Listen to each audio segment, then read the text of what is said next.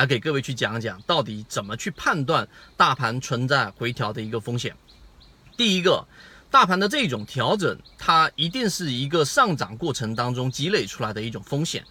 巴巴菲特之前讲过一句话，就是任何的风险都是涨出来的，这是一个市场当中大家都理解的信号。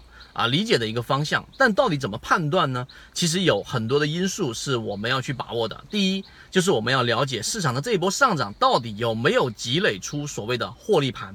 从我们上一周和前一周市场里面的这一种风险，就市场连续平均股价都在往上涨，然后呢，结合资资金的流动资金连续性的流出背离，这其实就是一种资金出逃的一种表现。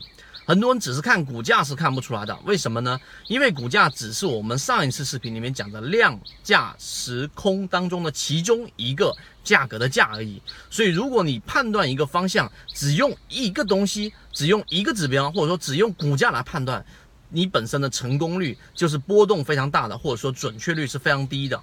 所以，你一定要去结合一个资金量啊，这是第一个。第二个，上涨的情绪到底有多少的获利盘是需要汹涌而出的？这个是需要什么来判断的呢？我们给出大家一个啊判断的方向，除了资金以外，还有一个就是我们所说的市场的热点到底有没有持续性。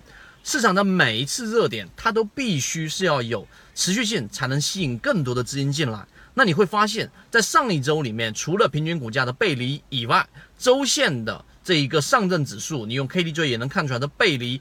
以外，还有一个非常重要的因素，就是再也没有所谓的持续性热点了。没有持续性热点，指数又出现背离，那么市场调整的概率就会更大了。第三个，记住最核心的就是我们并没有啊说百分之百的确信市场一定会有调整，没有人能做得到。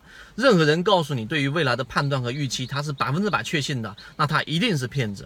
而我们做到的是，市场里面只要出现一个大概率的风险，刚才我已经提到那几个点了，综合在一起同时发生，那其实市场的风险已经非常大了。那么在这一个点位上，我们只要有一个超过六成以上的风险，我就会选择出来或者说清仓。这是我们说在市场里面长期生存下来的人必须要具备的一种我们所说的一种嗅觉和执行能力。圈子从二零一六年到现在都分享模型，一方面是。自己记录自己的交易系统，另外一方面可以帮助大家建立完整的交易系统。